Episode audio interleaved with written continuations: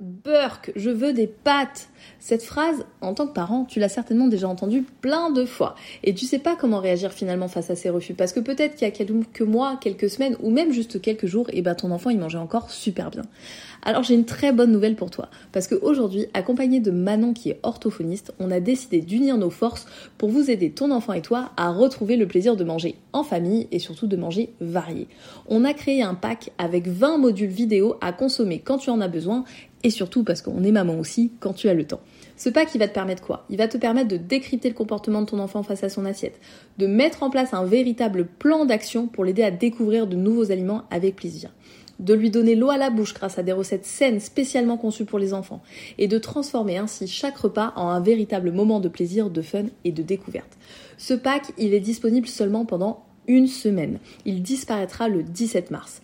Nous sommes vraiment convaincus que c'est une véritable trousse de secours qui t'apportera une vision et des solutions à 360 degrés pour aider ton enfant à découvrir le plaisir d'une alimentation variée.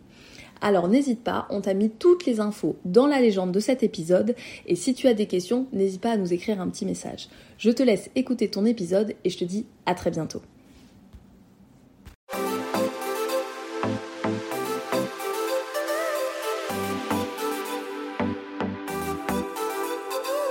Hello et bienvenue sur Bon Appétit les Petits, le podcast qui t'aide à donner la meilleure alimentation possible à ton enfant avec bienveillance et bonne humeur. Moi c'est Sophie, créatrice de recettes pour les familles et maman de deux enfants. Et moi c'est Solène, diététicienne pédiatrique spécialisée en oralité alimentaire et maman d'une petite fille de 3 ans. Nous savons toutes les deux qu'entre l'alimentation idéale et la réalité des parents, il y a tout un monde. C'est pour cela que seul ou avec des invités, nous te donnerons nos meilleurs conseils, retours d'expérience et surtout une bonne dose de motivation. Pour que donner une alimentation saine et variée à ta famille ne soit plus un défi insurmontable, mais un voyage amusant, serein et gratifiant. Notre objectif à toutes les deux, des parents apaisés et des enfants qui grandissent en mangeant de tout avec plaisir et dans la bonne humeur. C'est parti pour l'épisode du jour. Bonne écoute à toi. Hello à tous et bienvenue dans un nouvel épisode de Bon Appétit les Petits. J'espère que vous allez bien et je suis super contente de vous retrouver en ce lundi matin pour un nouvel épisode. Aujourd'hui, nouvel épisode de notre série appelée Les Pros et c'est un épisode que j'avais vraiment, vraiment, vraiment hâte d'enregistrer puisqu'aujourd'hui j'accueille sur le podcast Nicolas Da Silva qui est diététicien, mais diététicien spécialisé dans la psychologie du comportement alimentaire. Donc aujourd'hui, on va pas parler de la quantité de protéines et de féculents, on va plutôt parler de comment mettre en place une relation saine à l'alimentation pour nos enfants dès leur enfance et des implications que ça peut avoir dans leur futur, sur les futurs adultes qui vont devenir et vous allez voir que c'est passionnant. Vraiment, j'ai adoré enregistrer cette interview avec lui. Donc je vous laisse écouter ça sans plus attendre et j'espère que ça vous plaira. Nicolas, bonjour et bienvenue sur Bon Appétit les petits. Je suis trop contente de t'avoir ici aujourd'hui avec nous. Comment tu vas? Écoute, ça va très très bien et toi-même et moi je suis honoré de pouvoir euh, de pouvoir participer à cet échange euh, qui j'espère servira à un maximum de monde. Alors ça j'en suis certaine. Eh bien Nicolas, tu es diététicien mais tu es spécialisé dans la psychologie du comportement alimentaire. Est-ce que tu es d'accord de te présenter un petit peu plus en détail pour nos auditeurs? Bien entendu. Alors donc je m'appelle donc effectivement Nicolas euh, Da Silva, je suis diététicien et je suis spécialisé dans les troubles des conduites alimentaires. Donc euh, c'est-à-dire que moi euh, ce à quoi je vais surtout servir, c'est m'intéresser au comportement alimentaire des gens, les enjeux qu'ils ont autour, mais aussi traiter lorsque c'est le cas bah, des troubles des conduites alimentaires qui sont des pathologies mentales. Hein. donc on pour en citer quelques-uns courants, l'anorexie mentale, la boulimie, l'hyperphagie, etc., etc. Voilà, et du coup plutôt spécialisé dans l'adulte à la base. D'accord. Du coup ici, bon bah comme tu le sais, hein, on parle plutôt euh, notre public, c'est les parents qui ont des enfants en bas âge, et c'était très important bah, pour Solène et pour moi de faire intervenir quelqu'un comme toi pour nous parler justement de toute la dimension euh, psychologique de l'alimentation. Du coup, pour entrer dans le vif du sujet, est-ce que tu pourrais nous décrire en, quelques mots l'influence euh, de l'enfance en fait sur le développement du comportement alimentaire? Ouais, bah elle est fondamentale. En, en, fait, si on doit tout résumer, elle est fondamentale quasiment, ouais, on peut dire toutes les semaines. Toutes les semaines, euh, lorsque je m'entretiens avec des adultes, euh, que ce soit des nouveaux patients ou des patients suivis, il y a l'influence de l'enfance dans le comportement alimentaire. Alors attention, on n'est pas là pour taper sur les parents. Hein. Les, les, les parents ne sont pas, et encore moins la mère, l'alpha et l'oméga de la personnalité de l'enfant et de, des potentiels troubles qu'il a à venir. Hein. Si on doit rien que dresser la liste des, des facteurs de risque qui amènent ah, par exemple la survenue d'un TCA euh, fait deux pages police sur Word quoi.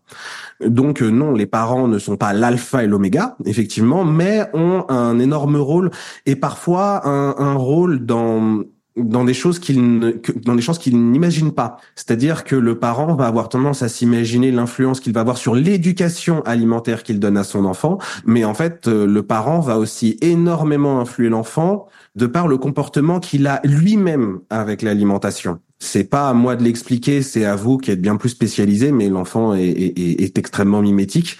Et donc, s'il voit un de ses parents ou ses deux parents avoir des comportements alimentaires particuliers, dirons-nous, pour le dire très brièvement, par exemple, une très grande préoccupation de l'image corporelle, de la silhouette ou du poids, une catégorisation alimentaire que le parent fait. Si je dois le dire, par exemple, de manière très pratico-pratique, histoire qu'on se voit, qu'on voit de quoi on parle, euh, bah par exemple, une maman ou un papa qui est très préoccupé par son poids et qui fait des yo-yo avec son poids, qui à fréquence régulière se met à manger différemment que les autres à table et qui se met à avoir des assiettes de régime pendant que les autres mangent différemment, euh, avoir une forte préoccupation de son poids, mais aussi du poids des autres, ah bah tu te rends compte euh, on rentre, on rentre d'un dîner en voiture, euh, l'enfant est assis sur le siège arrière et puis il entend les parents qui ah bah tu te rends compte, machin, il a vraiment grossi et puis tu te rends compte, machin, ah elle a perdu du poids, c'est bien. Et, ben en fait tout ça, ça va être extrêmement influençant pour un enfant et on le retrouve, on le, retrouve tout le temps. Il n'y a pas une semaine où j'entends pas ce genre d'histoire et ce genre d'influence euh, dans l'histoire alimentaire de mes patients. Ok. Donc du coup, parce que c'est vrai qu'en tant que parent, on a tendance à, se focaliser sur le contenu de l'assiette de nos enfants et à oublier un petit peu tout ce qu'il y a autour. Donc euh, voilà, ton idée, c'est d'essayer d'éviter d'avoir ce genre de, de, conversation autour de nos enfants, non, et, de travailler nous-mêmes notre propre rapport à l'alimentation avant de prétendre euh, leur, leur enseigner une alimentation parfaite, du coup. Bah, c'est-à-dire que en fait, manger de base, c'est un comportement. Et donc, vu que manger, c'est un comportement, il va forcément, forcément, forcément, forcément être impacté par des pensées, des croyances, des émotions, etc., etc.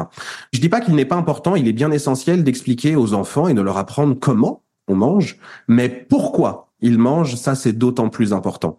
Ce qui gouverne en fait un, un, un, comportement alimentaire équilibré à la base, que ce soit chez un enfant ou chez un adulte, c'est juste que chez l'enfant, lui, il est en plein apprentissage de ça.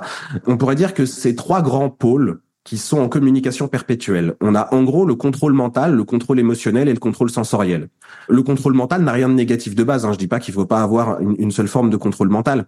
Le contrôle mental, à la base, ça aide la réponse à nos besoins. On va dire que c'est une petite liste, c'est des petits protocoles qui nous aident à répondre à nos besoins. Manger, on en a besoin tout le temps, sinon on meurt. Et, et donc du coup, c'est très pratique d'avoir un contrôle mental autour de la façon dont on mange. Ça permet de ritualiser la façon dont on répond à nos besoins sans avoir à se préoccuper trop longtemps à comment on fait. Par exemple, se dire, bah, je mange trois ou quatre fois par jour euh, et certains de mes repas sont des repas chauds et salés, bah, c'est déjà un contrôle mental. Euh, c'est déjà un contrôle mental. D'ailleurs, c'est un contrôle mental qu'on ne fait pas partout dans le monde. Hein. Par exemple, en Thaïlande, on fait très différemment. En Thaïlande, on mange entre 5 et 10 fois par jour, donc c'est bien dire que, que c'est très différent. Le, contrôle mental, voilà, il est, censé permettre aux patients, à l'enfant et à l'adulte, de répondre à ses besoins de manière facilitée. Voilà, c'est plus simple de faire comme ça. On a le contrôle émotionnel, alors que en, soi, alimentation et émotion, c'est un pléonasme. C'est-à-dire que forcément, si on, si on mange, on ressent des émotions. On en ressent avant, on en ressent après, on en ressent pendant. Et puis il y a les émotions qui dépendent de l'alimentation, et puis il y a les émotions extérieures qui vont influer notre alimentation. Et ça aussi, ça a un rôle, c'est normal. Euh, et puis on a une dimension sensorielle. En gros, c'est notre corps qui nous, via des sensations, nous communique l'état de l'art. Voilà, de quoi est-ce que j'ai envie, de quoi est-ce que j'ai besoin, etc., etc. Et ces trois pôles, pour le faire de, manière très simple, bah, c'est des pôles qui sont qui ont tous la même importance et qui sont censés communiquer pacifiquement les uns avec les autres. Dans un, dans un comportement alimentaire dérégulé, on a l'un qui prend le pas et la dominante de manière chronique sur tout le reste. Par exemple, un contrôle mental qui devient rigide, et qui empêche l'influence des émotions et des sensations, ou un contrôle émotionnel qui fait que euh, toute forme de contrôle mental ne peut se faire et, tout respect de ces sensations alimentaires ne peut se faire non plus. Je ne sais pas si j'ai bien répondu à la question comme comme tu le pensais, Sophie, mais est-ce que ce que vont apprendre grandement les parents en fait même plus qu'apprendre comment se constitue une assiette, parce que oui, on va apprendre comment se constitue une assiette, c'est une partie du contrôle mental, mais ça c'est qu'un pôle. Euh, ça c'est qu'un pôle. Il reste tout, il y a tout le reste encore. Il y a les sensations, il y a les émotions, il y a comment comment on adapte les règles au quotidien, comment on les rend plastiques, comment on les rend flexibles, etc., etc., etc. Ok.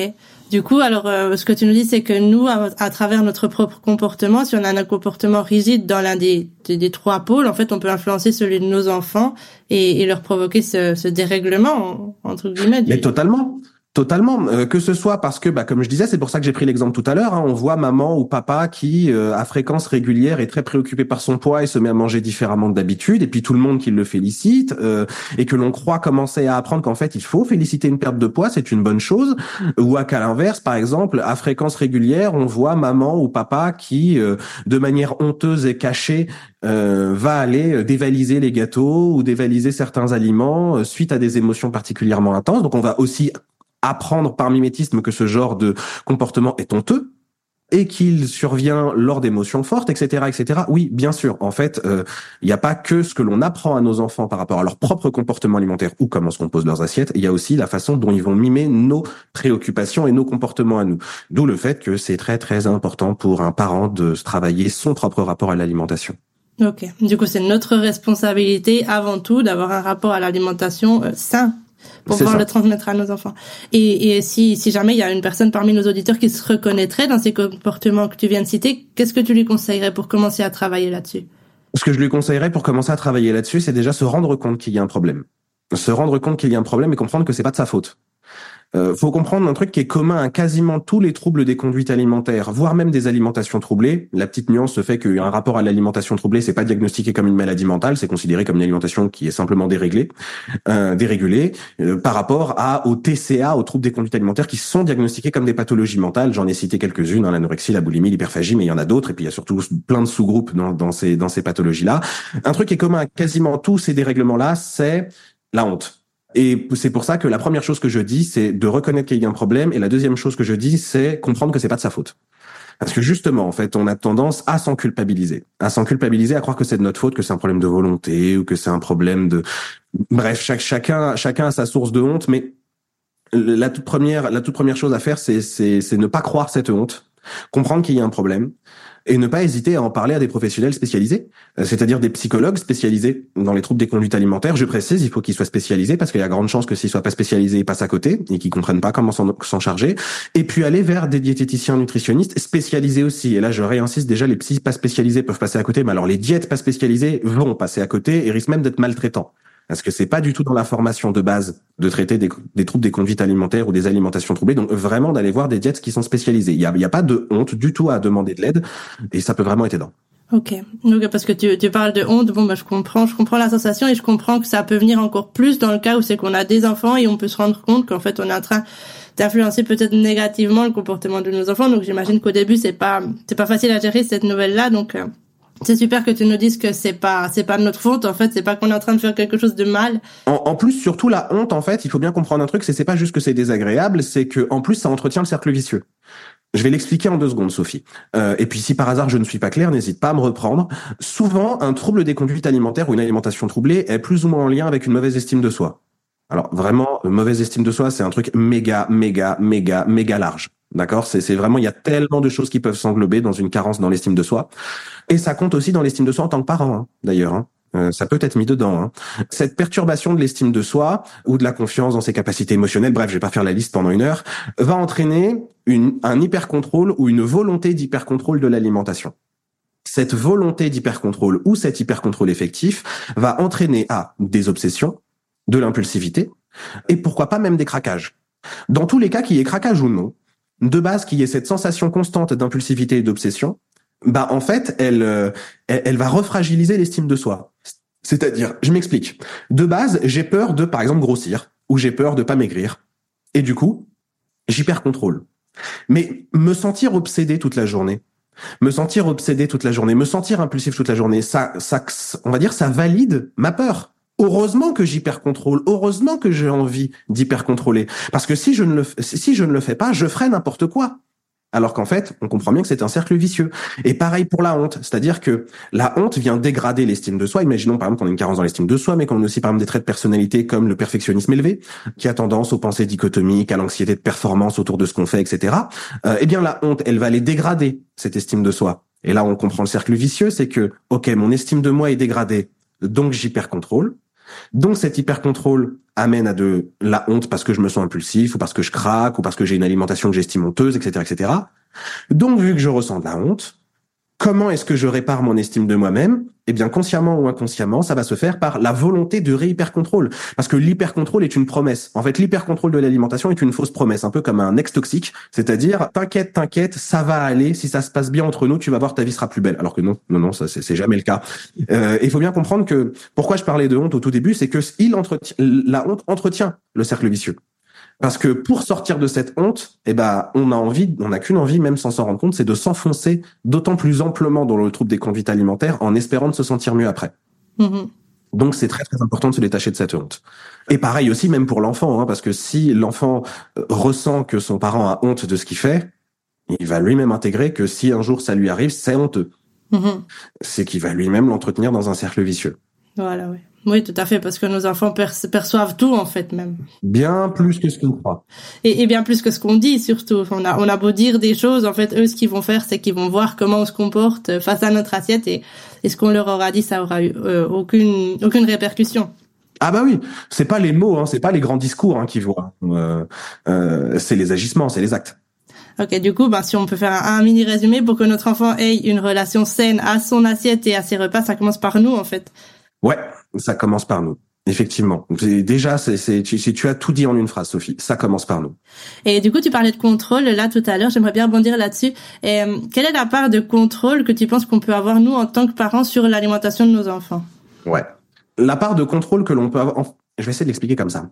Un enfant, du coup, il est en plein, il est en plein apprentissage de justement cet équilibre de contrôle, etc., etc. Nous, ce qu'on est censé aider à faire, c'est l'aider à répondre à ses besoins pour de bonnes raisons. J'insiste sur le pour de bonnes raisons. Que par exemple, si c'est pour des préoccupations corporelles, hum, hum, il y a de très grandes chances que ça parte que ça parte en, en, cacahuète si tu me permets l'expression. Donc mhm. pour de bonnes raisons et puis lui laisser faire son ses expériences aussi. C'est-à-dire qu'on peut lui expliquer. Voilà, moi j'aime bien le dire comme ça, Sophie. Je vais je vais le dire comme ça. Les aliments ne sont que des outils pour répondre à nos besoins. Il n'y a pas de mauvais aliments, donc il, parce qu'il n'y a pas de mauvais outils. En revanche, il y a des façons inadéquates de s'en servir. C'est-à-dire que si par exemple on se sert d'un tournevis pour planter un clou, ça risque de mal marcher. C'est ni de la faute du tournevis, ni de la faute du clou. C'est juste qu'on utilise le mauvais outil au mauvais moment. Prenons un exemple très concret en rapport avec la nourriture. Imaginons que j'ai une grande faim. D'accord? J'ai une grande faim et je n'ai qu'à ma disposition des petits gâteaux au chocolat, comme des Pims par exemple, ou, ou, des granolas. Voilà. Il y a fort à parier que le paquet de granola ne survive pas bien longtemps. Ce n'est pas de la faute du granola parce que soi-disant on serait addict au sucre, l'addiction au sucre n'existe pas. Ce n'est pas parce qu'on manque de volonté, c'est pas parce qu'on n'est pas sérieux, c'est pas parce que blablabla blablabla C'est tout simplement parce qu'on essaye de répondre à une grande faim avec un aliment qui n'a absolument aucune propriété satiétante. Est-ce que ça veut dire qu'il faut interdire les granolas Non, pas du tout. Ça veut dire qu'un granola je veux dire, l'aliment granola tout seul lors d'une grande faim a très peu de chances de répondre aux besoins. Un granola, il va servir soit au petit creux, soit en dessert, soit accompagné d'autres choses dans le cadre d'une grande faim. Par exemple, avec mes granolas, si je ressens une grande faim, ce que ressentent les enfants et les adolescents, bah, on va mettre par exemple une source de protéines avec. Comme je vais prendre un bol de fromage blanc ou du yaourt ou des petits suisses, des petits suisses au que c'est super sympa, ou toute autre source de protéines, par exemple. Et puis je vais mettre ça avec mes granolas et puis je vais mettre un fruit. Et puis on va se rendre compte que tout d'un coup, ça se passe bien mieux. Bah, un des trucs qu'on peut faire, par exemple, en tant que parent, c'est aider les enfants à faire eux-mêmes leurs expériences en leur expliquant le pourquoi les choses fonctionnent. C'est-à-dire qu'en fait, éduquer quelqu'un à l'alimentation ne passe pas forcément par la restriction, mais peut passer simplement par, bah, regarde, on fait des expériences ensemble, puis on va bien voir ce qui réussit le mieux. Euh, si tu meurs de faim après les cours et que tu manges un paquet de granola, bah de 1, 2 heures après ta faim, de 2, t'as mal au ventre, et de 3, t'en as mangé beaucoup, beaucoup, après il y en a plus. Alors que si tu fais autrement, t'es tout aussi satisfait, mais cette fois, ça te tient au ventre, tu as bien mangé, ça t'a fait plaisir, et en plus, tu tiens jusqu'au repas. Euh, tout en évidemment acceptant l'expérience que en fait l'enfant il va peut-être se retrouver une ou deux fois à exploser le paquet de granola et il va falloir lui-même qu'il se rende compte qu'il a mal au mhm. ventre et qu'il est écœuré et qu'il fasse ce qu'on appelle grossièrement une crise de foie. Moi, je sais que dans, dans pour plein de mes patients euh, qui ont des enfants, du coup, je leur ai dit plusieurs fois parce qu'ils surcontrôlaient le placard à gâteau, ils surcontrôlaient le placard à chocolat, ils avaient peur dès que leur enfant mangeait plus de trois carrés de chocolat, par exemple, et euh, je leur ai proposé alors. Là, je dis ça sans contexte. Hein, il faut du contexte pour proposer ce que je dis. Hein. Faut pas juste le faire comme ça. Il y a un contexte à mettre autour. Euh, dit, mais vas-y, parle-en avec euh, ton ta conjointe. Vas-y, laisse le placard à gâteau ouvert et essaye d'observer de manière neutre. C'est-à-dire ne répercute pas tes propres enjeux de ah là là, il vient de manger trois carrés de chocolat, il va grossir. Laisse le faire. Regarde ce qui se passe. Ben, ça n'a pas manqué au bout de trois mois. Euh, je pense notamment à une maman qui m'avait dit ah mais ouais en fait c'est fou. C'est vrai qu'au tout début j'étais paniqué parce que je leur voyais, je les voyais manger beaucoup de chocolat d'un coup. Mais en fait, après, ils y touchaient plus pendant deux semaines. Ils allaient euh, au frigo se prendre un yaourt ou se prendre un fruit. Et puis c'est vrai que de temps en temps, quand ils mangeaient du chocolat, bah, ils en mangeaient beaucoup d'un coup. Mais c'est vrai que des fois, ils faisaient des associations avec d'autres choses, ou que des fois, ils en mangeaient pas pendant X temps, etc. Et qu'en fait, c'était ma peur qui me faisait croire que si je les laissais faire, ils allaient en manger beaucoup. Mais en fait, quand on les laisse faire, c'est fou, ils se régulent. Ils se régulent. C'est génial parce que tu mets le doigt sur un- une problématique qu'on entend toutes les semaines en fait. Nous, ce qu'on conseille toujours et ce que conseille Solène en fait, c'est de servir, euh, de servir le plat et le dessert tout ensemble, non? Un petit peu pour euh, toujours euh, descendre le dessert de son piédestal. Et ce qu'on nous répond toujours, c'est euh, mais si je sers le dessert, mon enfant il va manger que ça. Et je sais que c'est c'est là aussi où c'est que ben doit intervenir le fameux lâcher prise parental parce que on a peur en fait de servir le dessert et et que notre enfant ne mange que ça alors qu'au final on se rend compte que si on fait ça pendant quelques temps exactement comme tu le dis ben l'enfant peut-être qu'au début ben c'est la nouveauté quoi il va manger que le dessert effectivement mais si on tient sur la durée on se rend souvent compte qu'ils finissent par se réguler ils vont, Oui. ils vont pas vivre de dessert Des fois, ils vont manger la moitié du plat et du dessert. Des fois, ils vont manger le plat entier et le dessert. Des fois, ils vont manger le plat entier et pas le dessert. Des fois, ils vont manger le dessert puis le plat. Ils apprennent. Notamment, nous, parmi euh, ce que tu, ce que tu me disais, qu'est-ce qu'on peut com- commencer à apprendre en termes de contrôle à nos enfants? Bah voilà, ça c'est, je, je, je, vais essayer de l'expliquer de manière factuelle. C'est-à-dire, on peut apprendre des choses contrôlantes autour de l'alimentation, euh, mais qui ne passent pas par la restriction. C'est simplement par un état de fait. Le fait que les aliments sont des outils qui nous aident à répondre à nos besoins. Bah, on peut apprendre comment les aliments nous aident à répondre à nos besoins, Euh, mais aussi sur les sensations. Parce que un, un enfant est en pleine découverte en fonction de son développement de ses diverses sensations alimentaires. Et là où je me dis que ça pourrait peut-être être intéressant, Sophie, dis-moi si, si, si c'est pertinent ou pas, c'est de, de notamment expliquer un truc, c'est que alors déjà un enfant commence à apprendre sa faim, sa satiété, ses appétits spécifiques et ses rassasiements sensoriels. Il a absolument aucune idée que ça a ces noms-là, mais en fait il est en train de les apprendre. Euh, nous, on peut inviter les, les, les, les enfants à l'apprendre aussi pour eux, mais aussi juste nous dire des mots comme ça, genre au lieu de dire bon, j'arrête avec euh, le poulet parce qu'il y a la peau dessus, c'est trop gras, il faut arrêter. On va au lieu de dire ça, juste dire ah pouf. Bon, j'ai bien mangé là, ça, bon, ça m'a suffi. Je suis satisfaite. Allez, maintenant, euh, on va faire autre chose. Bon bah voilà, rien que ça, euh, ça paraît tout bête, hein, mais cette, ce changement de phrase, il est fondamental. Euh, et en fait, en montrant nous-mêmes aux enfants qu'on écoute nos sensations et qu'en fait nos sensations ont un rôle dans la façon dont on régule nos, nos prises alimentaires, et ben on a appris quelque chose. Mais aussi l'enfant est en train d'apprendre quelque chose qui s'appelle, en gros, les les appétits anticipatoires. Oui, je veux bien, je crois bien. Excuse-moi, j'ai juste un petit petit trou sur le mot qui est appétit anticipatoire, mais dans le doute, on va l'appeler comme ça. De toute façon, Mhm. euh, les gens comprendront. Les gens comprendront et les pros qui sont déjà formés vont comprendre de quoi je veux parler, même si c'est plus exactement celui-là le bon le bon nom. En gros, à la base, un, un enfant, lui, il ne cherche qu'à répondre à ses besoins immédiats. En fait, euh, j'ai faim tout de suite, je mange tout de suite. J'ai pas faim tout de suite, je mange pas tout de suite. J'ai faim tout de suite, mais en fait, jouer me paraît plus stimulant, bah je joue, etc., etc., etc. Sauf que l'enfant va, au fur et à mesure, se retrouver face à des contraintes. Appétit prévisionnel. Voilà, c'était ça le nom. Ah, Appétit prévisionnel. Euh, il va se retrouver à des contraintes qui fait que, en fait, il peut pas manger tout le temps. Il peut pas manger tout le temps à sa guise, ce qu'il veut, à l'heure à laquelle il veut. Euh, rien qu'à cause de l'école, par exemple. Et c'est là où l'enfant commence à apprendre quelque chose. Il faut pas que ce truc-là passe par la restriction, mais passe bien par la fonctionnalité, ce dont j'ai parlé tout à l'heure. Voilà, les besoins, comment j'y réponds, plutôt que j'ai le droit, Mhm. j'ai pas le droit. C'est qu'il va commencer à comprendre que, bah, en fait, si jouer au foot, c'est plus intéressant qu'aller à la cantine, bah, à 14 heures, il meurt de faim pendant que tout le monde euh, va bien. Et qu'à l'inverse, euh, bah justement quand après lui il a refaim, bah on mange plus et que du coup bah quand il a plus faim, bah tout le monde mange et que du coup il peut plus profiter du repas avec les autres. Bah ça on peut l'apprendre de manière fonctionnelle et non jugeante, c'est-à-dire au lieu de reprocher, de dire t'aurais dû, t'aurais pas dû, tatati. Ça pour pour ça tu vas recevoir des félicitations, pour ça tu vas recevoir des des des des, des comment dire des réprimandes, mais juste montrer de manière factuelle ce qui se passe en fait, c'est-à-dire Mhm. qu'il puisse continuer à s'entraîner lui-même et généralement il l'apprend déjà assez bien tout seul à comment on, on répond à ces appétits prévisionnels. Un appétit prévisionnel, en fait, c'est la capacité que l'on a, et quand on y pense pendant deux secondes, c'est fou, la capacité que l'on a instinctivement de savoir comment une prise alimentaire va me permettre de répondre à mes besoins actuels, maintenant, et comment elle va continuer de répondre à mes besoins jusqu'à la prochaine fois que je vais manger. Euh, et ça, quand on y pense, c'est fou hein, de savoir faire ça juste avec des petits calculs mentaux non conscients. Et ben, un enfant commence à apprendre ça. En fait, si je mange un repas complet à cette heure-là, ça va me permettre de tenir jusqu'à tant de temps. Alors déjà, autant point de vue physiologique, mais d'un point de vue sensoriel, ça m'aura satisfait pendant tant de temps, jusqu'à ce que la prochaine prise alimentaire que l'on suppose possible, c'est-à-dire imaginons souvent vers 16 heures, par exemple, après le repas du midi, Mhm. et bien du coup, si je mange ça, ça, ça et ça, ça va me permettre de tenir jusqu'à 16 heures et d'être content jusqu'à 16 heures. Et ça, c'est un- ça peut être important pour un parent de d'aider à apprendre à faire ça. Mais ça, pareil, on le fait pas par la restriction, on le fait simplement par l'analyse fonctionnelle de ce qui est en train de se passer. Ouais, en fait, on peut les accompagner à faire ce lien, à se rendre compte de ce lien entre euh, je mange maintenant, du coup j'aurai plus faim tout à l'heure, ou alors je mange pas et quand ce sera le moment de jouer, ben j'aurai faim. C'est ça, exactement. Et pendant que tout le monde jouera, bah moi je pourrais pas jouer, je serai en train de manger. tout simplement. Et c'est pas obligé de passer par les reproches, la restriction euh, et tout ce qui va impacter son estime de lui-même, son sentiment de sécurité et, et, et de, de relation avec l'autre. Ok, ok, super intéressant. Je, je connaissais pas ce terme, mais oui, c'est vrai que en y réfléchissant bien, c'est quelque chose qui s'acquiert. Bon, je pense que ça, ça prend du temps parce que les tout petits enfants, ils, ils sont en train de découvrir ça, donc euh, ils comprennent pas forcément que si tu manges pas maintenant, tu es en train de jouer avec tes petites voitures, bah tout à l'heure tu auras faim. Mais on voit quand ils grandissent, on voit que petit à petit ils commencent à comprendre et, à, organiser leur repas en fonction. Et très souvent, les parents ont beaucoup à apprendre de leurs enfants à ce niveau-là, bon, je suppose, c'est pas ma spécialité la pédiatrie, mais je suppose que dans plein de points, on a beaucoup à apprendre des enfants. Mais euh, euh, moi, c'est très souvent un truc que je dis à mes patients qui sont jeunes mamans. C'est très souvent, je les propose, de, je leur propose de faire des observations neutres de leurs enfants et de leur montrer à quel point en fait ils savent super bien s'écouter quoi. Et qu'à quel point ils sont hyper capables d'être à l'écoute de leurs sensations et de, de faire des choses que nous avec nos peurs d'adultes on n'ose plus faire.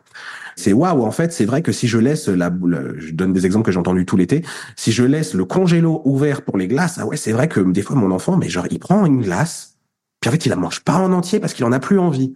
Alors que moi si j'ai le droit à une glace mais c'est mort, je vais dévaliser mon congèle. Alors en fait, non, regarde, mon enfant est très capable de faire autrement, et très serein à partir du moment où c'est ouvert et qu'il a le droit d'y aller quand il veut. Bah des fois il te dit non, j'en ai pas envie. Des fois il te dit oui, j'en ai envie. Il en mange deux d'un coup. Il a pas beaucoup mangé du plat, mais alors il a tapé les magnums. et puis un autre jour, juste, il est capable de prendre un bout et puis d'arrêter sans avoir peur d'en manquer sans être dans une espèce d'euphorie, de décompensation et de ne plus pouvoir s'arrêter. Non, tout se passe très bien. Et tout comme il est capable d'analyser en avance ses besoins, il est même capable de demander ce qu'on mange ce soir et d'en fonction de ce qu'on mange ce soir, savoir ce qu'il va manger au goûter. ce que nous, on n'ose plus faire parce qu'on veut respecter des règles rigides et non adaptées au quotidien. Et eux, ils sont amplement capables de les faire. On a aussi beaucoup à apprendre de nos enfants sur ces, mhm. sur ces choses-là parce que eux sont en train de les apprendre et sont en train de les apprendre de façon totalement décorrélée de nous, nos enjeux d'adultes autour de la pression, de la silhouette, du corps, etc., etc. Mhm. Oui, c'est vraiment incroyable, surtout quand on pense que ben, nos enfants ils viennent au monde en fait en sachant quelle quantité de nourriture ils ont besoin de manger. Et puis nous, on est là en tant que parents et on pense qu'ils doivent manger le petit pot de, je sais plus, l'état il met 160 grammes et que s'ils le mangent pas, ben, c'est qu'il a pas mangé assez. Alors qu'en mhm. fait, eux, ils savent déjà. Moi, c'est vraiment quelque chose qui m'a toujours impressionné avec ma fille parce que je trouve qu'elle respecte très bien ses sensations de satiété, chose que je ne suis pas toujours capable de faire. Et je l'ai vu parfois devant son plat préféré dire bah j'ai assez, je termine pas mon assiette quoi. Et ça vraiment le petit bout de deux ans qui alors que moi devant mon plat préféré, moi je suis désolée mais j'arrive pas à m'arrêter. voilà, mais elle, elle, dit bah moi c'est bon, j'ai fini, mon ventre est plein et j'ai respecté ma sensation de satiété et c'est bon. Et eux, en fait, ils naissent, ils naissent comme ça. On n'a pas à leur apprendre ça. On devrait, comme tu le dis, bah, apprendre nous-mêmes d'eux, en fait. Et moi, je trouve qu'il y a un truc intéressant, tu vois, vu qu'on a un petit peu évoqué les desserts tout à l'heure, et vu que là, on parle de la satiété, je pense qu'il pourrait être intéressant, dis-moi ce que tu en penses, d'évoquer la nuance entre la satiété et le rassasiement. Oui, j'aimerais beaucoup, c'est aussi une de mes questions. Alors, euh, on, on va parler de ça vite fait. La satiété, c'est simplement le remplissage de l'estomac. C'est un mélange entre le remplissage de l'estomac, le péristaltisme. Péristaltisme, pour ceux qui savent pas, ça veut dire contraction euh, de l'œsophage euh, au fur et à mesure que l'aliment est passé dedans, et mastication, qui ont tout ça renvoyé des signaux nerveux et hormonaux au cerveau pour dire c'est bon, ça suffit. Ça, c'est que la satiété. Mais ça veut dire qu'on peut arriver à satiété avec littéralement n'importe quoi. Hein. On peut faire le régime du camp et se gaver de son d'avoine toute la journée et on arrive à satiété, ça n'y a pas de problème. Ou alors faire comme certains, certaines personnes peu connaissantes de l'alimentation pour rester poli, qu'on sait que euh, bah, pour éviter d'être frustré, euh, gonfle tes assiettes de légumes. Bon, si ça, ça marchait, on le saurait, hein, Sophie. Euh, et pourtant, ça répond à la satiété, parce que la satiété, ça n'est que ça, hein, ça n'est que remplir un ventre. Ouais, non, on peut le remplir de carottes vapeur. Hein, ça, je pense qu'on peut, y arriver. C'est ça. Et puis pourtant, on se rend bien compte qu'il y a quelque chose qui va pas.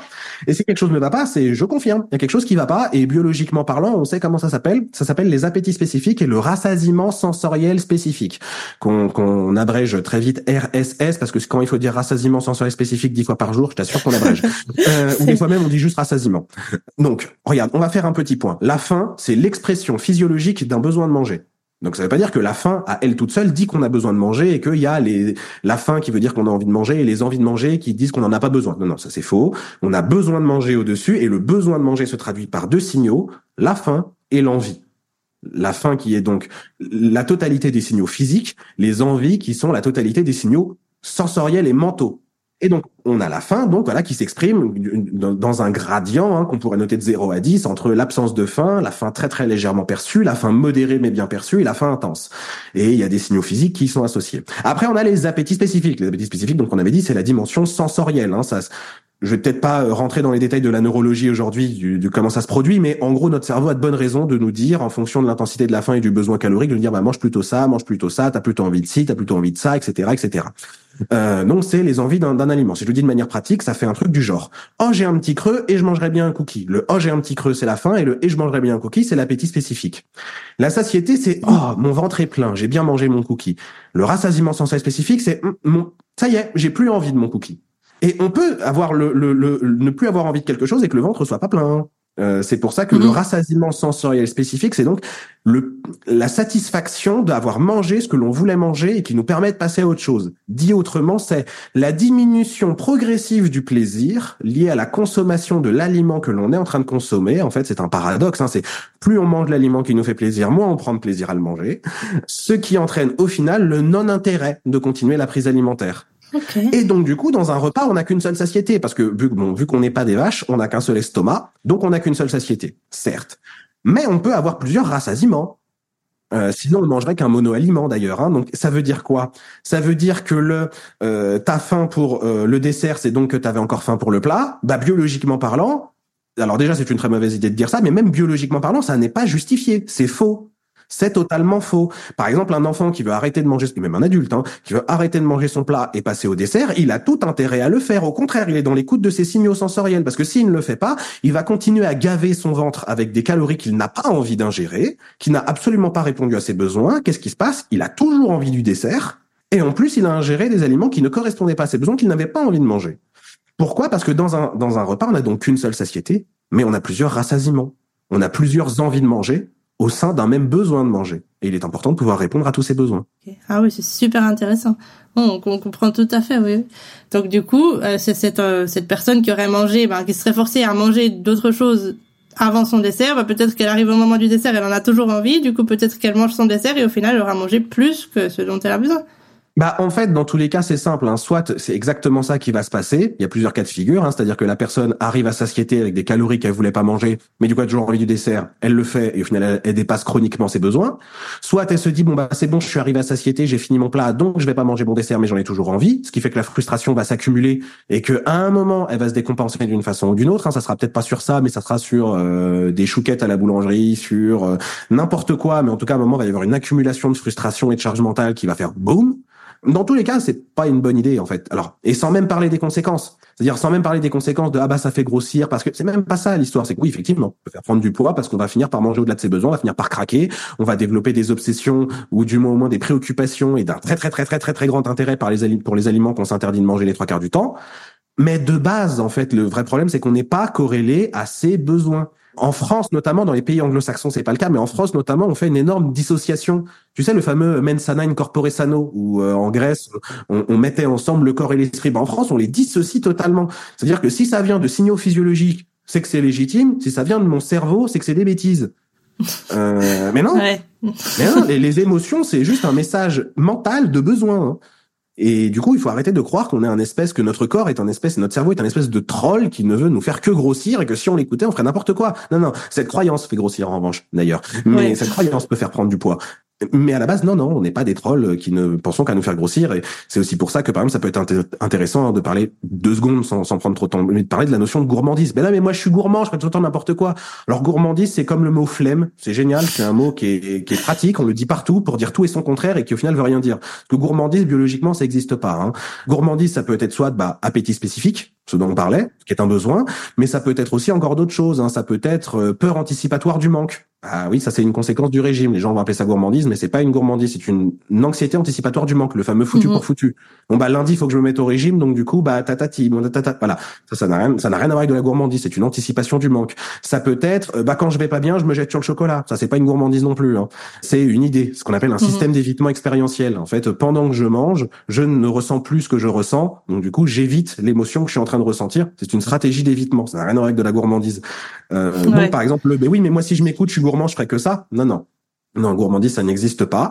Ça n'est pas très, très, enfin, très scientifique comme mot. Euh, en revanche, il peut y avoir des choses dérégulantes dans l'alimentation qui créent des excès autour de certains aliments. Et là, il faut aller les voir de manière individuelle. Parce que si on essaye de tout traiter avec le même mot, on répond à tout et son contraire, donc ça peut pas être une bonne réponse. Ouais, non, effectivement, surtout si c'est un mot fourre-tout, comme tu le dis. Ah oui, c'est un mot fourre-tout. C'est comme le mot flemme. C'est un mot fourre-tout, qui au final ne veut rien dire. Mhm. ok. Non, mais c'est vrai qu'expliquer comme ça, on voit, on voit, on comprend très bien pourquoi les régimes, en fait, ça peut pas fonctionner. Ah, ça marche pas. Bah, bah, oui, il y a forcément une partie à laquelle on répond pas.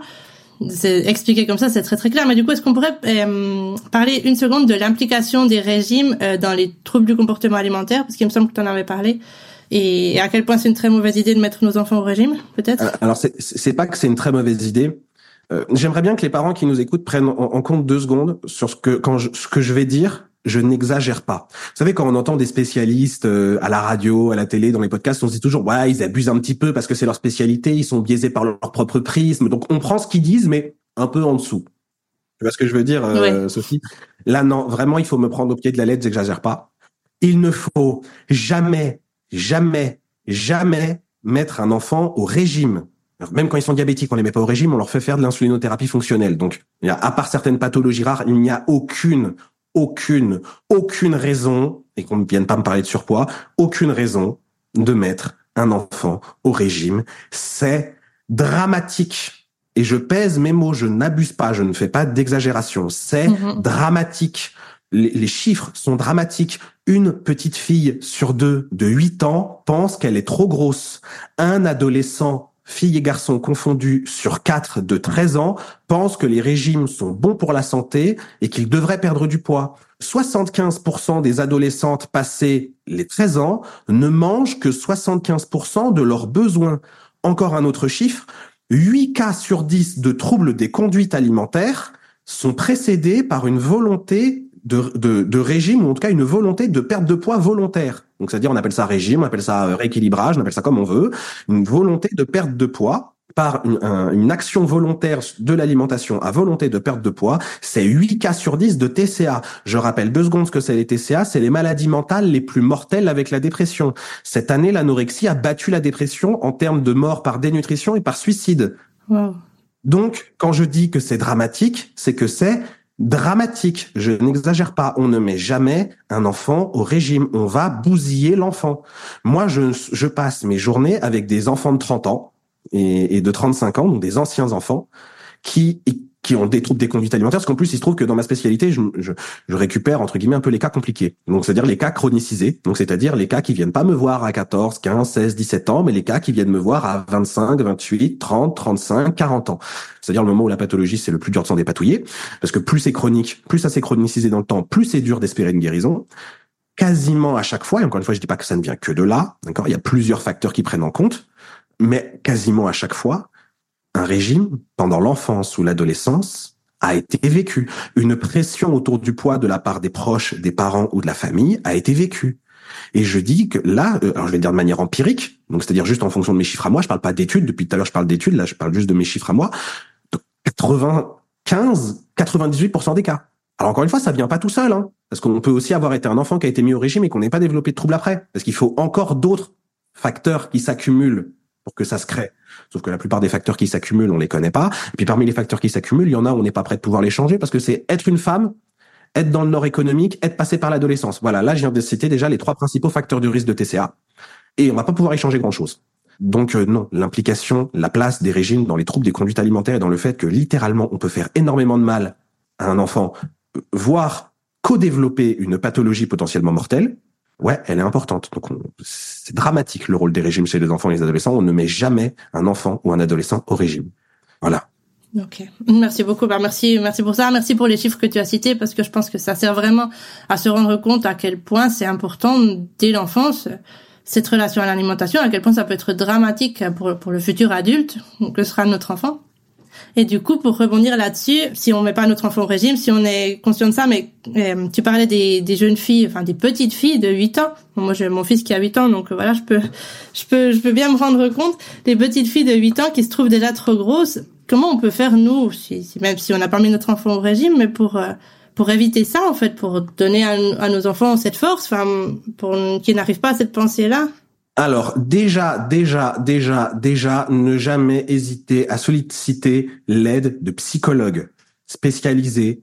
Vraiment, déjà, c'est la toute première déjà euh, chose qu'on peut faire, c'est aller voir un psy. Aller voir un psy.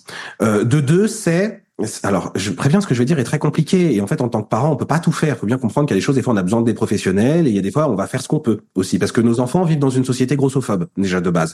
Donc, nous, on peut faire ce qu'on peut et que ça n'est pas suffi. On peut pas se culpabiliser de tout. C'est pour ça que je précise depuis tout à l'heure que les enfants, les parents sont pas l'alpha et l'oméga des problèmes de leurs enfants. C'est que on peut bien faire ce qu'on veut.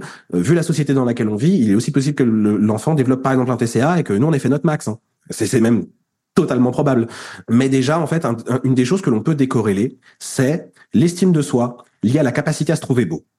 C'est-à-dire qu'en fait, il y a une confusion qui se met à se faire très vite entre à quel point je m'estime et je m'apporte de l'importance par rapport à à quel point je me trouve beau. Donc un truc tout bête, par exemple, est d'éviter trop de paroles liées entre je t'estime, je t'apporte de l'amour et de l'attention par rapport à tu es beau, tu es belle. Parce que le tu es beau, tu es belle, dans tous les cas, on va pas pouvoir contrôler ce que notre enfant trouve beau ou belle. Et ça va être en grande partie sociétalement induit.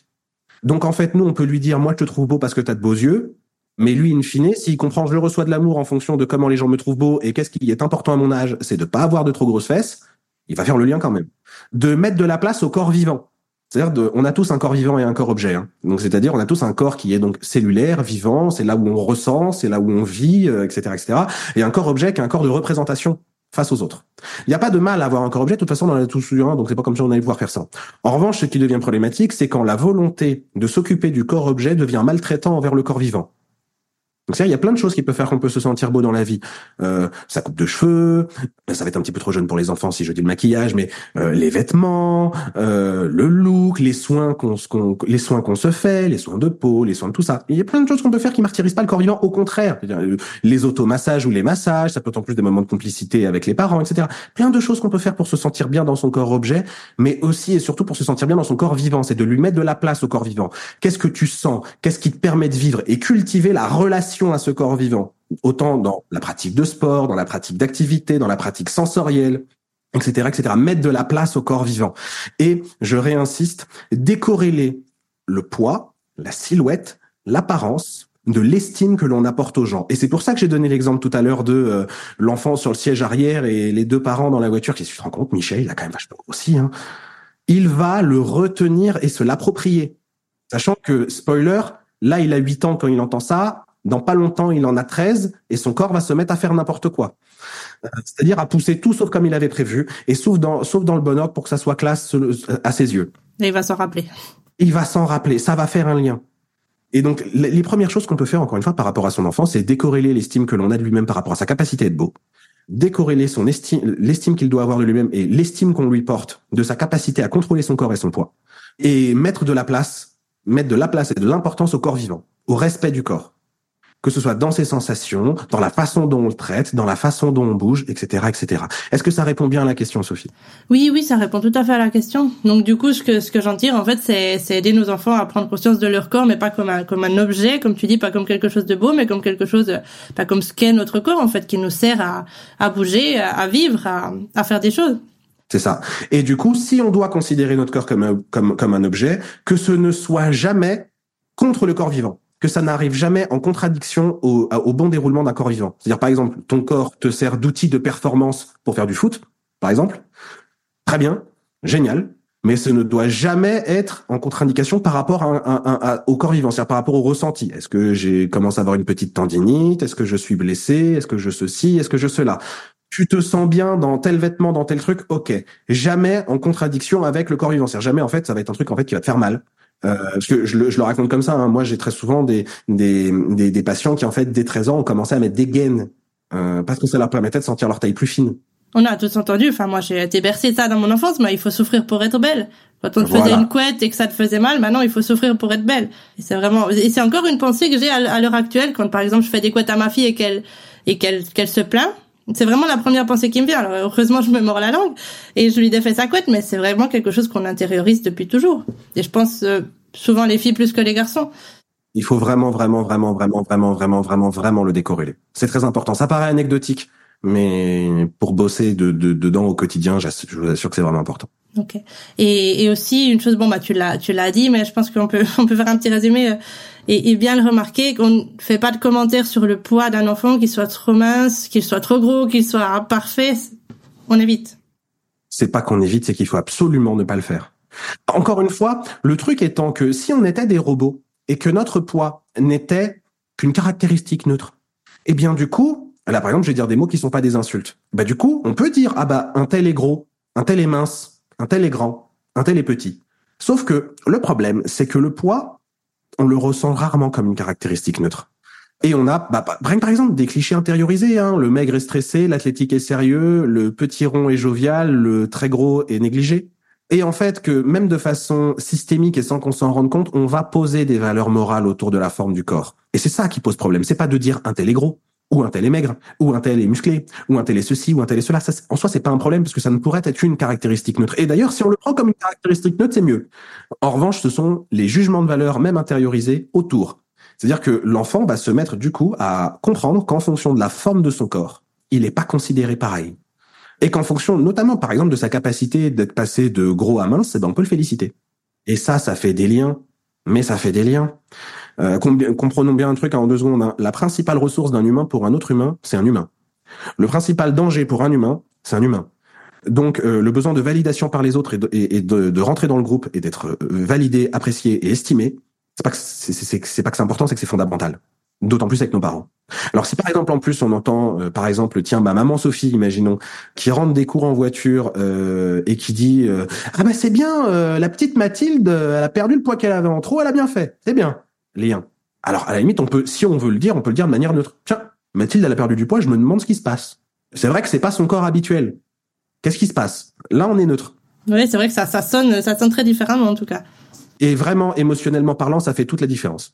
Merci. Euh, c'est vrai que bah, chez nous, en tout cas, c'est quelque chose, et je pense que nos auditeurs sont conscientisés là-dessus, c'est quelque chose qu'on évite, mais c'est vrai que, comme tu disais tout à l'heure, bah, on vit dans un monde qui est pas forcément adapté à ça, donc euh, souvent, bah, les parents, on peut éviter à la maison, mais moi, je le vois souvent, dès qu'on sort de là, bah, il y a les parents au parc, il y a les grands-parents, il y a la famille, et tout ce discours de « Ah, c'est bien, elle a perdu du poids », ou « C'est bien, et, ou c'est mal, elle a grossi », ou, commenter à nos enfants, bah, « Tiens, t'as grossi », mais les grands-parents, par exemple, qui ont encore cette euh, cette vision de l'enfant rond qui est un enfant bien alimenté donc c'est bien qui qui voit l'enfant arriver ah bah il a grossi euh, enfin ce genre de commentaires on en a tout le temps donc c'est vrai que à, bien comprendre quelque chose, je le dis en deux secondes parce que je pense que ce qu'on se dit depuis déjà quelques minutes n'a de sens que si on précise ce que je vais dire.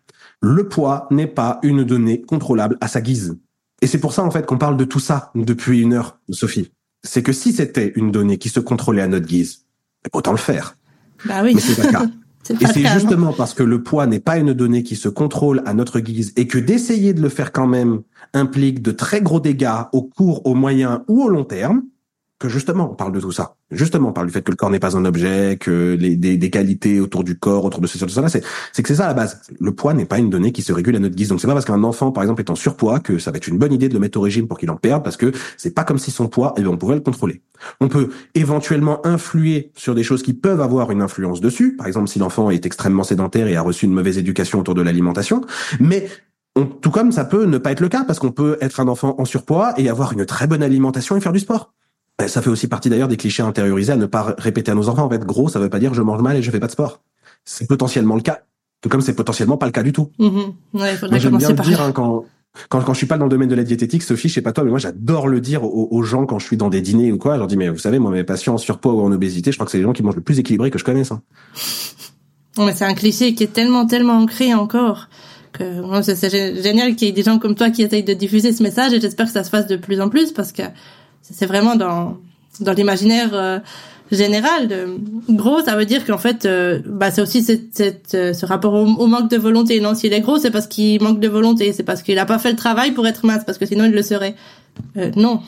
Bah non, puis en plus que ça, ça rassure tout le monde. J'en avais parlé dans un reels comme ça. Ça rassure tout le monde de croire que c'est une histoire de travail, parce que ça rassure les minces de croire que la petite restriction cognitive pas bien méchante qu'ils vivent au quotidien, quand ils disent non, je reprends pas de deuxième cookie, ou quand on est passé devant la boulangerie, qu'on s'est dit non, je vais pas prendre un croissant, j'abuse. On croit que c'est ça qui font qu'on est dans un 36. Non, non. Non, non, non, non, c'est pas ces petits trucs au quotidien qui font qu'on maintient un poids. C'est fantasmé et ça rassure tout le monde. Ça rassure les minces de leur faire croire qu'ils vont le rester s'ils continuent leurs efforts. On a l'impression d'avoir le contrôle, en fait. Ça, ce qui est faux. Bah, dans une société grossophobe, c'est quand même rassurant d'avoir le contrôle. Hein. Euh, sachant tout ce qui peut nous arriver de mal dans la vie quand on est gros, euh, c'est quand même vachement rassurant de se dire qu'on contrôle le truc et que ça va pas nous arriver. Donc d'un côté, ça rassure les minces, et de l'autre côté, ça justifie la grossophobie. parce que ça justifie le fait que, ben, en fait, les gros n'ont qu'à se bouger. C'est un peu comme la méritocratie, on va pas faire de politique, mais c'est un peu comme l'histoire de méritocratie, ça rassure tout le monde. Et pour nous, là, c'est exactement la même chose. C'est-à-dire, ça rassure les maigres en se disant, ben, j'ai mérité mon poids. C'est parce que je travaille. Les autres ont qu'à faire comme moi, ils sont pareils. Et puis, ça rassure aussi les gros en disant, t'inquiète pas, l'inacceptation sociale que tu ressens, t'as qu'à te bouger, tu la ressentiras plus. Et en plus, ça justifie la grossophobie. On n'est pas méchant, on dit juste à des gens feignants qu'il faut se bouger pour leur santé. Voilà, ouais, bah, en plus, on a l'impression de faire quelque chose de, positif pour eux, en fait. On a l'impression de les aider en leur disant ça. Ouais, ouais, mais on fait tout sauf les aider. Hein. Ouais, non, c'est sûr. Non, puis on voit très bien que c'est un cercle vicieux aussi. Totalement. Totalement. On a encore du travail, hein. Je te confirme, je te confirme. Et je pense que tu le vois, que tu le vois au quotidien. Effectivement, non, on a sur les diètes, on va dire spécialisées dans, dans, le comportement alimentaire comme je suis, je suis pas tout seul. Hein. On a un peu quand même des fois l'impression de d'écumer l'océan à la petite cuillère. Donc c'est long et des fois on se demande si on le fait pas pour rien. Même mine de rien, euh, même mine de rien, il y a des comptes euh, de, de, de, de diététiciens ou de diététiciennes spécialisées qui ont 20 cas, 100 cas. Moi-même, je suis à 20 cas et quelques. Et quand on voit les, les, les centaines ou les milliers de vues qu'on a, euh, ou les centaines de milliers de vues qu'on va, avoir des fois les millions, on se dit bon, ça commence doucement. Il y a de l'espoir, ça commence doucement. T'es peut-être plus à la petite cuillère, t'es peut-être arrivé à la louche à un moment. C'est ça, exactement, exactement. Oui, c'est aussi c'est aussi l'avantage des réseaux sociaux, hein, parce que s'il fallait en rester à regarder ce qu'il y a dans les revues, euh, dans, dans les magazines, ben voilà, on serait encore au siècle dernier. Mais c'est vrai que sur les réseaux sociaux, ben les informations, bon, bonnes et mauvaises aussi, mais elles se diffusent beaucoup plus vite. Ouais. Et donc euh, voilà, avec votre message, vous avez là un endroit où il y a ben, potentiellement beaucoup plus de monde qui peuvent vous entendre. Donc ça, déjà, c'est positif. Mais c'est vrai qu'il reste beaucoup de boulot à faire. Bah, dans tous les cas, regarde un truc, Sophie, même pour les médias mainstream qui, qui ont plus tendance à donner ce que les gens veulent entendre plutôt que ce qu'on a envie de dire. Euh, regarde, on a parlé, là, ça doit faire à peu près une heure qu'on parle. Et en vrai, si je dois le dire très honnêtement par rapport à, à vraiment ce qui pourrait être intéressant dans le fond, on n'a rien dit. C'est-à-dire qu'on a, on a à peine commencé à effleurer. À peine.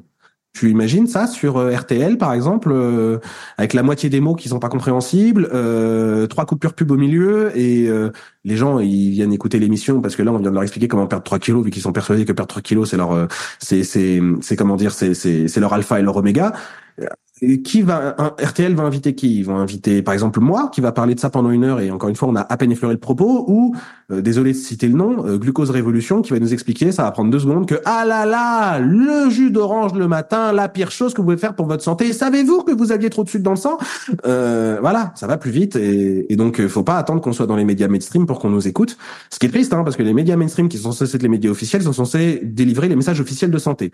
Sauf que nous on délivre les messages officiels de santé. Et et ce qui concerne l'alimentation, c'est l'inverse. Va comprendre pourquoi. Mhm. Ouais, bah eux, ils donnent en fait aux gens ce qu'ils ont envie d'entendre, quoi. Les solutions magiques et comment perdre du poids, comment perdre 15 kilos en, en un mois. C'est ça. Évidemment, parce que sinon personne les écouterait, c'est sûr, mais c'est bien dommage.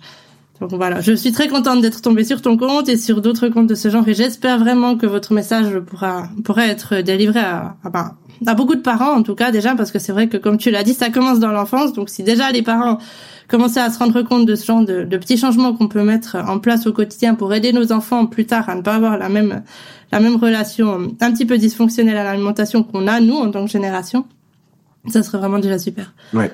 Et puis, comme on l'avait dit au début, ça commence par nous dans tous les cas. Mm-hmm. Ouais, non, c'est Parce qu'on peut faire des grandes phrases à son enfant toute la journée pour lui dire mais tu comprends le plus important cette sensation. Si chez nous c'est pas réglé. Euh... non ça va, ça va pas payer. Non, c'est clair. Non, bah, c'est comme tu l'as dit tout à l'heure, ça commence par une prise de conscience en fait. Et j'espère que, que bah, cet épisode pourra servir peut-être à, à faire quelques prises de conscience parmi nos auditeurs ou, les aider à, à diffuser ce message parmi leurs connaissances et, et impliquer quelques, quelques prises de conscience, ce serait déjà bien. J'espère que ça pourra aider, que ça aura au moins, si ça, si ça n'a pas aidé, au moins que ça aura intéressé quelques personnes. Oh, mais j'en suis convaincue parce que moi, en tout cas, je suis passionnée. Je pourrais t'écouter pendant des heures sur ce sujet parce que vraiment, c'était super intéressant. Donc, je te remercie énormément d'avoir accepté cette invitation et, et d'avoir partagé tout ça avec nous. Du coup, bah, si, si nos auditeurs, et je suis sûre que ça va être le cas, ont apprécié ton intervention, où est-ce qu'on peut te retrouver? Tu peux nous expliquer? Alors, tout simplement sur Instagram. Euh, mon compte, c'est Why Not Change tout simplement. Mon compte c'est Why Not Change et donc je fais des posts écrits et pas mal de vidéos aussi où on, où on parle un petit peu euh, comportement alimentaire, culpabilisation. Bah, en fait, on parle un petit peu et on va un petit peu plus en détail sur ce qu'on s'est dit aujourd'hui. Voilà. Ok. Donc je mettrai le lien dans la description de toute façon. Il y a, il y a une raison pour ce nom de compte? Why Not Change? Euh, c'est une référence à une euh, thérapie euh, qu'on appelle l'ACT, la thérapie d'acceptation et d'engagement. En fait, c'est une sous-branche des TCC. Les TCC, je ne sais pas si tu sais ce que c'est, thérapie de comportementaux cognitive. En gros, c'est une approche très scientifique, on va dire, de la psychologie humaine, qui va s'intéresser au comportement et aux cognitions. En gros, ça veut dire quoi? Donc, c'est une thérapie qui s'intéresse au comportement des individus et aux pensées qu'ils ont et aux conduites du coup aussi qu'ils ont, c'est-à-dire aux conduites donc au comportement mêlé à des pensées. Je fais vraiment très rapide. Hein. S'il y a un petit TCC qui m'écoute là, il doit avoir envie de me mettre une gifle. Mais en gros donc c'est une c'est une des approches les plus euh, evidence based on va dire de la psychologie, celle qui est la plus une des, plus à jour scientifiquement. Puis il y a plusieurs ce qu'on appelle vagues dans dans dans les TCC. Il y a la toute première vague qui vient. Je sais pas si tu as déjà entendu parler du chien de Pavlov. Non. C'est-à-dire c'est c'est-à-dire tu sais c'était l'expérience où en fait on donnait à manger à un chien en même temps qu'on faisait sonner une cloche ce qu'on observait, c'est que le chien salivait quand la gamelle arrivait, puis un jour, on enlève la gamelle, on fait juste sonner la cloche, et puis le chien continue à baver. Et donc là, ce qu'on appelle, on vient de conditionner un comportement. Donc on vient de conditionner le bavement du chien, la salivation du chien, grâce à une cloche. Donc bah, ça, c'était la toute première vague des TCC. Après, on l'a appliqué à l'humain, qui est comment on travaille sur des comportements. Puis après, il y a eu d'autres vagues. La, la, seconde vague était les TCC. Donc là, on a commencé à s'intéresser aux cognitions, donc aux pensées et aux émotions autour. Puis après, il y a la troisième vague dont l'acte fait partie, qui s'appelle donc la thérapie d'acceptation et d'engagement. Et un truc que je trouve très intéressant dans, la thérapie d'acceptation et d'engagement, en gros, on pourrait dire qu'elle repose sur l'identification et l'acceptation des émotions en présence et des conduites en présence, en fait, déjà accepter ce qui se passe, s'en rendre compte, l'accepter et l'observer, et voir ce que l'on peut faire et comment on peut agir autour de ça. Et du coup, Why Not Change, je trouve ça intéressant parce que c'est littéralement la traduction en anglais de pourquoi pas changer. Et je trouve ça très intéressant de le, de le mettre dans un cadre bienveillant, parce que le why not change, c'est pour avoir une connotation, ouais, tout ça c'est de la motivation, tout ça c'est... Alors qu'en fait, euh, non, mais dans des thérapies dans des dans des outils en psychothérapie euh, comme l'acte, eh ben en fait on se rend compte que oui, en fait on peut mettre du changement dans sa vie, mais pour des bonnes raisons et y arriver à le faire. Ok, ok, merci. Ouais, c'est vrai que bah t'as as évoqué la bienveillance et c'est vrai que sur ton compte en fait c'est ce qu'on ce qui ressort. C'est pas un compte où c'est qu'il y a des règles strictes, c'est pas un compte qu'on va qu'on va regarder et qui va nous faire sentir mal. En fait c'est toi, c'est l'empathie, c'est la bienveillance et c'est c'est ça ce message et c'est ça qui fait que c'est si bah, ça nous fait nous sentir bien en fait. C'est pas c'est pas un compte où c'est qu'il y a des règles strictes où c'est qu'on va en ressortir avec un sentiment de culpabilité. Toi ton ton message c'est tout le contraire je pense. Bah écoute, moi tu vois à la fois ça me fait très plaisir qu'on me dise ça et en même temps moi souvent j'ai tendance à reprendre quand parce que je reçois des messages tout le temps donc ils me disent merci beaucoup pour ton compte, il est très déculpabilisant, il me fait beaucoup de bien et tout. Et, et moi j'essaye de le dire comme ça. Alors c'est pas du tout pour contredire, au contraire c'est même pour appuyer le propos. C'est euh, j'aime bien répondre mais moi je cherche pas à être déculpabilisant, je cherche à être factuel. S'il y avait de bonnes raisons pour culpabiliser, rien contre le fait qu'on culpabilise. Moi, avant tout, je suis scientifique, hein, donc euh, moi, si tu me dis qu'il y a de bonnes raisons sans vouloir d'un truc, j'ai aucune raison de te dire arrête de t'en vouloir. Euh, donc en fait, je cherche pas à être culpabilisant, je cherche à être factuel. Je cherche à, à, à exprimer des réalités scientifiques euh, autour des conduites alimentaires. Sauf qu'il se trouve que quand on est factuel autour des conduites alimentaires, bah ça devient super déculpabilisant. Mais ce n'est qu'une conséquence. C'est parce qu'en fait, il y a réellement. En fait, j'essaye pas d'être gentil, j'essaie d'être juste. Et quand on est juste scientifiquement dans son rapport à l'alimentation, eh ben oui, c'est vrai qu'en fait, on se culpabilise beaucoup moins, on se sent beaucoup mieux. Mais avant d'être gentil, c'est surtout juste vrai, quoi. Oui, mais en fait, t'es juste au milieu d'une mer de gens qui exagèrent sur des sujets ou sur des autres. C'est pour ça que, en fait, c'est toi la pointe de bienveillance euh, dans, dans ce monde-là, en fait. Bah et alors tu vois, on pourrait croire que je suis un espèce de la, posture que, que tu viens de me donner, je la trouve presque assez égocentrée. Je suis vraiment très très très très loin d'être le seul à faire ça. On est d'accord. Il y a plein de comptes qui font comme moi et puis en plus avec des petites variantes parce que moi forcément je suis aussi biaisé par mes propres émotions, par ma propre façon de voir les choses. Forcément qu'il y a quelques biais dedans. Mais je veux dire moi et l'armée de diététiciens et de diététiciennes qui ont ce genre d'approche, et on est vraiment beaucoup, je suis vraiment tout seul au milieu de tout ça, on est vraiment beaucoup. Oui, je, oui, on est au milieu d'une mer de, au milieu d'une mer de, fake news, on pourrait le dire comme ça. Voilà. Ok, bah, merci pour cette explication en tout cas. Et merci beaucoup pour ta participation. Alors comme je l'ai dit, je mettrai le lien de ton compte euh, dans la description. Et on se continue à se revoir sur Instagram. Avec euh, avec grand plaisir, je me permets de te remercier encore de m'avoir invité. Euh, J'espère que ça intéressera. Et euh, et puis oui, bienvenue sur Instagram si si vous voulez euh, si vous voulez me suivre. Et puis bah dès que tu le veux, moi je suis disponible pour toute autre forme d'échange ensemble. Ok, merci beaucoup. Ça marche, nickel. Et voilà, malheureusement, la fin de cet épisode. Je sais pas vous, mais moi j'aurais pu continuer à échanger avec Nicolas pendant des heures sur ce sujet tellement j'ai trouvé ça passionnant et j'ai appris énormément de choses. Vous savez qu'à la fin des interviews, j'aime toujours bien vous faire un petit résumé avec le point qui, moi, m'a paru le plus essentiel dans l'entretien. Aujourd'hui, ça va être hyper, hyper compliqué parce que tout ce qui a été dit, vraiment tout ce qui a été dit me semble vital et essentiel.